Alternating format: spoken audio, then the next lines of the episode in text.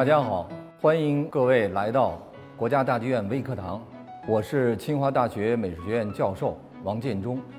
今天我将跟同学们分享晶莹剔透五千年有关于玻璃艺术的一些故事。玻璃艺术，我不知道在座的各位同学平时关注过没有？你知道玻璃除了我们的玻璃杯、玻璃窗，还有哪些其他的作用和功能吗？那么今天我将跟同学们，呃，分享一下有关玻璃的简单的历史和玻璃的功能，以及玻璃给我们人类带来的福祉。在我们研究玻璃历史的过程当中，啊，有一个传说是关于玻璃起源的。那么据说，当年的飞机经纪人在航海的过程当中，随船带着一些石英砂。那么他们在靠海岸的时候呢，就把石英砂堆积起来，呃，架着锅烧火做饭。那么当他们做完饭撤离的时候，挪开锅，发现在这个呃石英砂的沙包旁边。出现了一些晶莹的东西，那么这就是人类第一次发现玻璃这样的材材质。最早的玻璃应该是发生在美索不达米亚、埃及这一带啊。那么早期的玻璃的制造法也叫做砂芯铸造法。那么最开始呢？人类制造玻璃的时候，都是从非常小件的玻璃器皿开始的，比如说这种玻璃珠，在我们中国叫做蜻蜓眼，在欧洲呢叫做魔鬼之眼，啊，最早的时候，这种玻璃珠是为了作为装饰啊，人们佩戴在身上的。那么在早期的玻璃的制品当中，通常都是以小件的玻璃器皿为主。一种是这样的带有装饰意味的玻璃珠，还有玻璃管儿，通常人们把它穿到一起挂在胸前，啊，那么大概到了公元前一百年，罗马人啊，也有人说是今天的叙利亚一带的人们发现了一种吹制玻璃的方法。那么吹制的玻璃方法是怎么样的来进行呢？就是用一根铁管儿啊，呃，把玻璃。从玻璃窑炉当中挑起来，吹成泡，然后啊，再一次一次的加温调料，最后制成自己所需要的造型。那么我们现在眼前的这个花瓶啊，就是属于吹制玻璃完成的作品。像这样的花瓶，它的这种转动、这种自然的形态的这种表达，以及。瓶子上面的这种蓝色和这种呃绿白色的色点，都是跟这个造型所要传达的美感需求相一致的啊。那么这样的造型呢，呃，在我们的生活当中，如果作为花瓶的话，它就有着更为活泼这样的美感。那么吹制玻璃是玻璃工艺当中非常重要的一种成型方法。那么它除了做我们眼前的这种花瓶以外，更多的是制作我们生活当中所需求的器皿啊，各种各样的器皿。我们可以想象，如果到今天我们没有玻璃，那么人们可能还住在没有玻璃窗、没有玻璃门的这样的洞穴式的房子里。如果没有玻璃，那么我们也可以想象，有许多人。可能过早的失去了视力，那么因为由于玻璃的出现，我们人类研究出来了凸镜和凹镜啊，帮助人们解决了近视眼和远视眼的问题。也是由于玻璃的出现，我们的人类研究出来了望远镜，望远镜等于增强了这个提升了或者使我们的眼睛看得更远。今天的这个天文望远镜都可以使我们看到了外太空，所以这一些很多都是玻璃给我们带来的可能啊。那么这些玻璃的这个制造很多都是和吹制和热玻璃呃联系在一起的啊。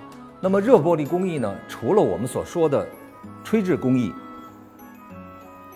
还有一种铸造工艺，啊，那么现在大家看到的这件作品，啊，它的名字叫呃窗，它是用铸造工艺完成的，啊，铸造工艺是一个什么样的工艺过程呢？那么我给同学们介绍一下，铸造工艺啊，顾名思义，它是先做好模具，然后把玻璃材料放到模具里，再经过火烧啊，呃，按照一定的形态，呃，烧制铸造出来的啊。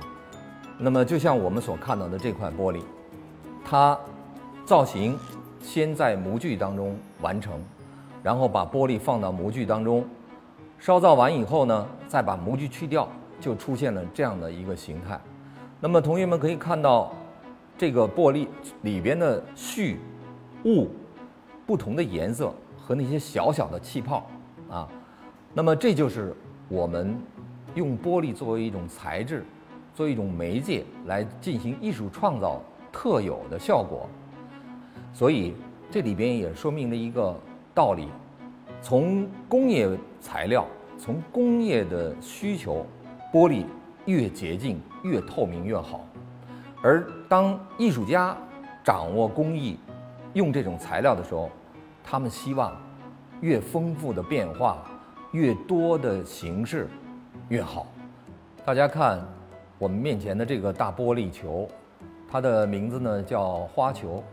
那么我们可以看到这个花球里面。有小青蛙，有荷叶，还有其他的植物的形态，这些都是玻璃做成的。你看这里边的小青蛙，是很活泼的，有的在跳，有的在跳的过程当中，这样的艺术表现，这样的表达，只有用玻璃，啊，用我们的这种铸造加灯工的技法才能够表现。啊，这件作品名称叫《望风云书卷》。大家可以看到，在这个作品中间是我们古代的一个龙的玉璧的造型，而在四周有着非常奇幻的这样的纹路啊，飘渺的这种云彩啊，融在这个造型当中。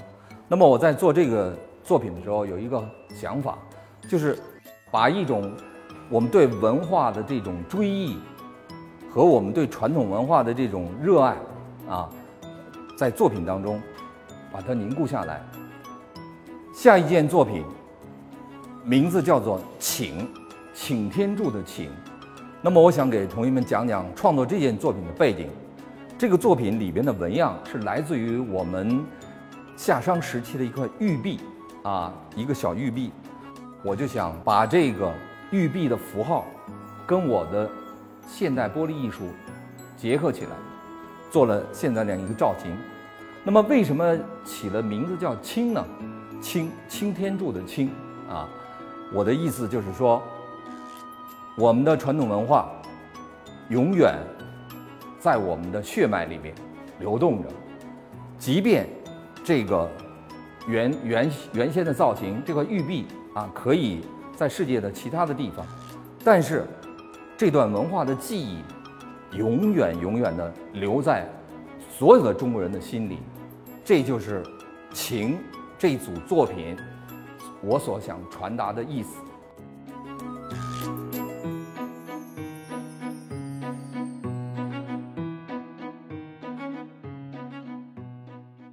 今天给大家介绍一件作品《多瑙河之波》。呃，这件作品呢是我为国家大剧院专门做的，是专属国家大剧院。那么这件作品的创意呢？来自于19世纪末罗马尼亚作曲家扬·伊万诺维奇的同名乐曲《多瑙河之波》。那么我们可以从造型上看到这个创意的呃来源。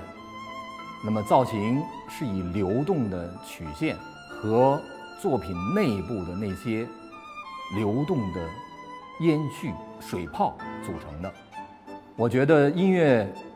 有的时候给予我们的是无形的有形，而我的玻璃艺术，希望能给大家有形的无形。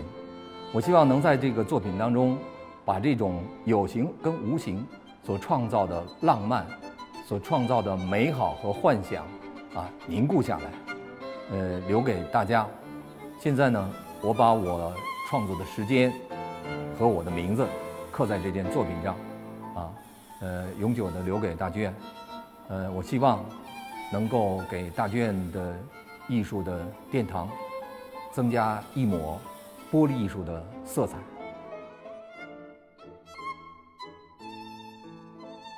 今天呢，我带着大家呢，呃，匆匆的做了一次，呃，玻璃艺术五千年的巡礼，这只是个开始。我希望在未来，同学们更多的去关注中国的当代玻璃艺术。我相信，玻璃艺术一定能给你们带来无限的美好。同时，我也希望同学们关注国家大剧院的展览。关注国家大剧院的艺术微课堂，谢谢大家。